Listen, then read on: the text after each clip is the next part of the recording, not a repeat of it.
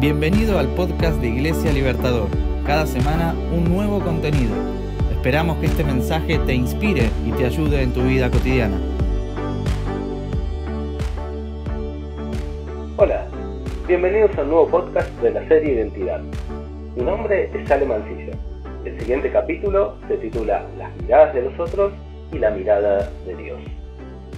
Bueno, a ver, vamos a pensar juntos. ¿Qué es lo primero que hacemos cuando nos levantamos a la mañana? Obvio, ya sé, cada uno tiene sus rituales, pero seguro que vamos a poder encontrar cosas en las cuales coincidimos. Y estoy seguro también de que en algún momento confluyen en el baño, ¿no? Y más tarde o más temprano nos enfrentamos al espejo. Yo prefiero, en mi caso, salteármelo hasta después de la ducha, que para mí es imprescindible si es que quiero despertarme. Pero bueno, después sí, no me queda más remedio. ¿Y, para qué voy al espejo? ¿Para qué me miro al espejo? Bueno, básicamente, en mi caso, para emprolijar y domar mis pelos. Así que una vez que ya estoy peinado y con la barba prolija, sé que estoy apto, por decirlo de alguna manera, para salir al mundo exterior. Y bueno, así es que imagino que cada uno tendrá su propio ritual frente al espejo, ¿no? Y está bien, lo necesitamos. Porque el espejo refleja nuestra propia imagen. Y nos sirve para que cuando nosotros nos vemos reflejados, vayamos cambiando y modificando esas cosas que no nos gustan hasta llegar a la imagen que queremos, que nos deje mínimamente conformes estaba pensando que, las miradas que los demás tienen de nosotros funcionan un poco como un espejo. Siempre nos devuelven una imagen de nosotros mismos y, lo que es más importante, nos modelan. Esa, o, o mejor dicho, esas imágenes terminan modelando, o sea, dándole forma a nuestra identidad. Simplemente porque nos lleva a nosotros mismos a ir cambiando y modificando nuestra forma de ser. Vamos, si quieren, pensar nuestra identidad como un Lego, donde hay ciertas piezas que ya vienen diseñadas, que serían las cosas que, con las que ya venimos de fábrica. Pero con esas piezas se va construyendo, se va armando una figura, siguiendo un modelo. ¿No? Un patrón, una imagen que vamos copiando, pero que también tenemos la libertad de ir modificando y cambiando de acuerdo a nuestra creatividad. Nuestra identidad parte de, de cierta base, de ciertos elementos que son constitutivos, pero que también se va construyendo día a día en un proceso que, que incluye el descubrimiento, la experimentación, la experiencia, la prueba y el error, la posibilidad de cambio, en realidad es un proceso que nunca termina, ¿no? Somos legos en proceso de armado. Ahora, volviendo un poco a las miradas de los demás y cómo nos afectan, podemos partir de la base que hay ciertos modelos preestablecidos en nuestra sociedad. Modelos que muy, muy tempranamente se nos van grabando, que, tienen que ver con nuestra idiosincrasia y con nuestra cultura, y que van formando nuestro mapa mental de cómo y quiénes queremos o debemos ser. Y así, lo queramos o no, ¿eh? constantemente recibimos estas miradas como, como un feedback, ¿no? una especie de devolución frente a nuestra performance que, nos dice qué tan lejos o cerca estamos de llegar a nuestro objetivo. Podríamos identificar muchos de estos modelos, pero creo que, por lo menos me parece a mí, que el modelo del éxito bien resume a la mayoría de, de todos estos modelos. Y estoy seguro de que conoces bien este modelo. Lo ves y lo escuchás todos los días, por todos lados. Para ser exitoso o, exitosa, tenés que cumplir con ciertos requisitos. Y es como si tuvieras que hacer un checklist donde vas tildando las cosas que tenés y chequeando a su vez lo que te falta. Y, en este checklist seguramente coincidirás conmigo, ¿no? Pero este checklist puede incluir, y acá puedes ir armándolo y repasándolo eh, en tu cabeza, ¿no? Este checklist incluye tu aspecto físico, ¿no? Empezando por tu cuerpo, tus formas, tus músculos, tu cara, tu pelo, tu sonrisa, pero también tu, agilidad, tu habilidad, ¿no? Para lo deportivo, eh, pero más allá de lo físico también incluye lo que tenés, ¿no? Cuánta plata tenés, dónde vivís, qué auto tenés, cómo te vestís, tu ropa, tu calzado, tus carteras, tus accesorios. Y también incluye tus relaciones, ¿no? ¿Cómo es tu familia? ¿Cómo son tus amigos? Y también en este checklist encontrás tu forma de ser, ¿no? ¿Qué tan inteligente sos o ingenioso? Las cosas buenas también que haces, tu capacidad de tomar riesgos, tu seducción, en definitiva. Porque se trata de eso, de seducir, de gustar, de ser admirado, de lograr la aprobación del otro, de todos esos otros podemos ser más o menos conscientes de esto. Pero lo cierto es que estamos sometidos a esta presión por ser exitosos o triunfadores. De eso se trata. De triunfar en la vida, de ser ganadores. Y uno gana cuando está en una competencia. ¿No? Ahora me pregunto, ¿contra quién estamos compitiendo? Este modelo sí o sí nos mete en una competencia feroz de todos contra todos, incluso contra nosotros mismos. Y sí, hola individualismo, ¿estás ahí? Nos vemos en este espejo todos y cada uno de los días de nuestra vida.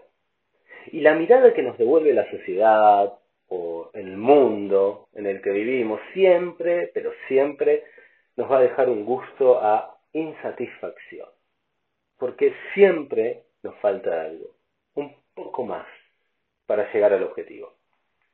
Y eso provoca frustración y resentimiento y envidia y enojo. Sí, y miedo también. Siempre nos falta una pieza o varias para armar el Lego que nos muestra el modelo. Me pregunto, ¿será que todo el tiempo nos cambian ese modelo?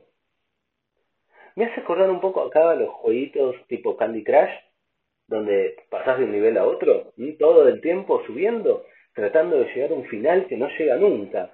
Básicamente, porque no existe. No existe ese final. Porque siempre hay más. Y porque el objetivo es que vos y yo simplemente estemos ahí, atrapados en la máquina, donde todo se reduce a tener y a consumir. Ahora, todo este fenómeno se ve súper potenciado en las redes sociales. Sí, las que vos y yo usamos. Esos lugares como Facebook, Instagram, Twitter, TikTok, pero también en YouTube, en WhatsApp, con sus estados y sus grupos. Ahí estamos prácticamente forzados, por un lado, a ver los modelos exitosos y triunfadores de los demás, pero también presionados para mostrar nuestros propios éxitos. Porque es obvio, ¿no? Yo no voy a postear un fracaso. Y si lo posteo, lo voy a hacer seguramente para generar risas o empatía o, o tristeza o lástima, porque siempre tengo que ser el más gracioso o el más reflexivo o el más ingenioso, ingenioso o el más inteligente o el más ridículo. Y es que se trata de eso no importa tanto el qué, sino en ser el más. Y entonces sí, que venga ese like. Dame un me gusta, dale. Muchos pulgares arriba. Necesito eso. Necesito aprobación. Saber que sigo bien el modelo, que estoy adentro, que pertenezco. Ahora, es esta misma lógica está presente no solamente en las redes sociales, sino que la encontramos en cualquier lugar, empezando en la familia. ¿Quién no se sintió presionado por los mandatos familiares, ¿no? Por conformar, y dicho sea de paso, ¿no? Conformar es tomar la forma, ¿no? Conformar a sus padres, o sea, tomar la forma que quieren mis padres, por satisfacer sus expectativas, resignando incluso muchas veces las expectativas propias. Pero esto mismo también lo podemos decir de, de la iglesia. Porque pienso que lamentablemente una buena parte de, del cristianismo, de cierto discurso cristiano, ha copiado, y acá me pregunto qué espejo se habrá mirado, ¿no? Ha copiado este modelo exitista y triunfalista, que quiere imponernos la imagen del cristiano siempre ganador, siempre triunfante, de victoria en victoria. ¿Casualidad o no? Todo remite a soldados, batallas, guerra, conquista, carrera. Eso sí, todo muy bíblico. ¿Te suena? Demasiado parecido a una competencia, ¿no? No es extrañar que quede poco espacio para el error, el fracaso y la duda. Y ni que hablar de la libertad. Aquí tiene su modelo de cristiano perfecto. Solo tiene que seguir las instrucciones y copiarlo a la perfección, pieza por pieza. Ah, pero eso sí, no se le ocurre improvisar. Es más, en lo posible, trate de no pensar demasiado. La imagen que nos devuelve ese espejo, esa mirada, termina siendo opresiva, porque termina poniendo estándares que son inalcanzables, porque nunca somos lo suficientemente santos, ni buenos, ni perfectos. Y otra vez, esos estándares son alcanzables, pero a costa de dejar quienes realmente somos de lado todo para calzar en el modelo. Producción en serie. El cristiano o el Lego perfecto. Y claro, obvio que esto termina siendo caldo de cultivo para la frustración, el resentimiento, el enojo, la envidia y obviamente el miedo. Porque este modelo solo funciona en base a la amenaza, al castigo y al terror. Y un poco me recuerda el modelo que Jesús tanto criticaba de los religiosos de su tiempo. En Lucas 11:46 vemos que Jesús le decía a estos religiosos, abruman ustedes a los demás con cargas que apenas se pueden soportar, pero ustedes mismos no levantan ni un dedo para ayudarlos de alguna forma u otra terminando, terminamos siendo esclavos de estas miradas, condicionados por lo que nos dicen esos espejos que siempre terminan imponiéndonos un patrón. Y cansa, ¿no? Cansa, cansa mucho estar tratando de encajar todo el tiempo. Agota. ¿Hay forma de zafar? Es la pregunta. Yo creo que sí. Porque hay otra mirada puesta sobre nosotros. Y es la mirada de Dios. ¿Cómo me ve Dios? Miren, acá podríamos buscar cientos de citas bíblicas sobre cosas que Dios dice y aplicarlas a nosotros. Y no estaría mal. Pero vamos a explorar otro camino.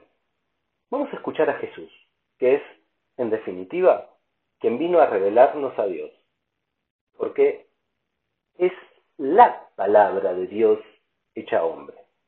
¿Y qué mejor que Él para traducirnos a Dios? Encuentro tres cosas que quiero compartir con ustedes sobre la mirada de Jesús hacia nosotros. Primero, es una mirada de aceptación. Dijo Jesús en Juan capítulo 6, versículo 37, el que a mí viene, no lo rechazó.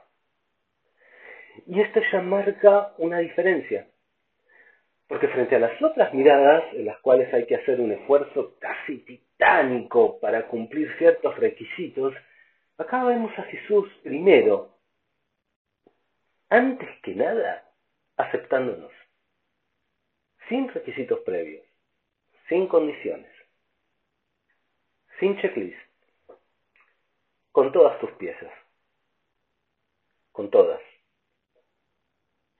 Vez tras vez, vamos a ver en, los evangelios a toda clase de personas acercándose a Jesús, de todo tipo, buenos y malos, honestos y ladrones, aristocráticos y prostitutas, religiosos y paganos, nacionalistas y traidores, ricos y pobres, todos, todos son y somos aceptados. Precisamente por eso es que las personas se acercaban a él, porque sabían que no serían juzgadas, ni excluidas, ni condenadas. Ahora, en segundo lugar, la mirada de Jesús es una mirada de compasión. Podemos leer en Mateo 9, 36, que Jesús al ver las multitudes tuvo compasión de ellas, porque estaban agobiadas y desamparadas como ovejas sin pastor. La compasión tiene que ver con ponerse en el lugar del otro, pero no solamente esto, es también sufrir con el otro, haciendo lo posible para aliviar y sanar ese dolor. Es un rasgo distintivo de la mirada de Jesús. Nunca fue indiferente ante el dolor de los demás. Por eso es una mirada que invita a confiar, porque si hay alguien que sabe lo que es ser ignorado, rechazado, incomprendido, insultado, burlado y maltratado, bulineado como nadie, ese es Jesús. Su mirada compasiva nos da seguridad, porque no nos exige perfección. Él sabe que se trata esto de ser humano con todo lo que eso implica. Tal es así, que alguien hasta describió a Jesús como alguien que puede compadecerse de nuestras debilidades. Lo leemos ahí en Hebreos 4:15, porque sabe de primera mano que como humanos que somos, tenemos miles de debilidades, muchísimas. Y esto me lleva a pensar que parece que Dios entiende nuestra humanidad mucho más de lo que la entendemos nosotros mismos. En tercer lugar, la mirada de Jesús es una mirada transformadora. Así que todos nosotros, dice Pablo en la segunda carta a los Corintios, el capítulo 3 y el versículo 18, todos nosotros con el rostro descubierto reflejamos o contemplamos como en un espejo la gloria del Señor. Somos transformados a su semejanza con más y más gloria por la acción del Señor, que es el Espíritu. Encontrarnos con la mirada de Jesús no puede pasar desapercibido. Así como su aceptación logra que desaparezcan todas las barreras para acercarnos y su compasión nos da confianza y quita el miedo de ser señalados y condenados. Su mirada transformadora nos llena de esperanza. Porque no todo tiene que seguir igual, porque las heridas pueden ser sanadas, porque el dolor puede terminar. La mirada transformadora me habilita a repensar quién soy y, cómo soy, dándome espacio para cambiar, para mejorar, para progresar y potenciar mis fortalezas y para descubrir otras que, estaban ocultas, pero también para dejar atrás todas aquellas cosas que me lastiman, que no me ayudan, que, que no me hacen bien, que, que son un lastre, una carga. Y claro, también para aceptar aquellas cosas con las cuales voy a tener que convivir. Tan profunda es esa mirada, que es capaz de transformar hasta nuestra propia identidad, porque destruye las falsas ideas que tenemos sobre nosotros mismos y aquellas ideas que nos quisieron imponer las sustituye por otra que al mismo tiempo que nos sana, también nos empodera. Dijo Jesús en Juan 15, el versículo 14 y, y el 17, ustedes son mis amigos si hacen lo que yo les mando. Y este es mi mandamiento, que se amen los unos a los otros. Amigo. ¿Entendés? Ahora soy amigo de Jesús.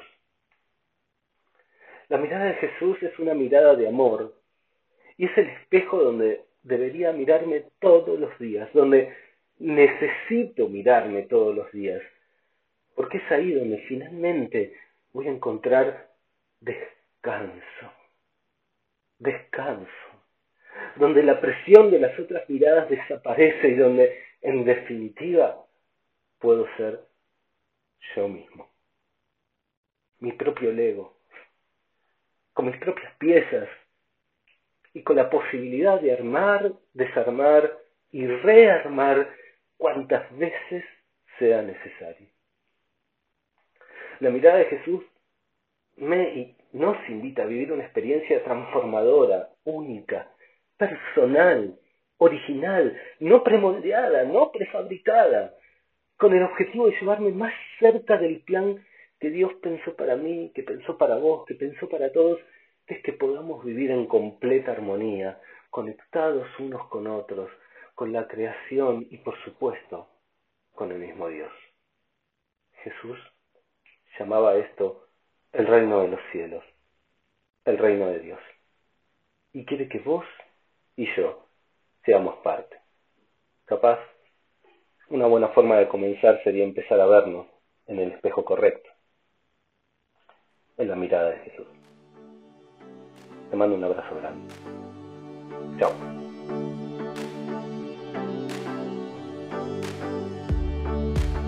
Gracias por escucharnos. Te invitamos a compartir el contenido con tus amigos.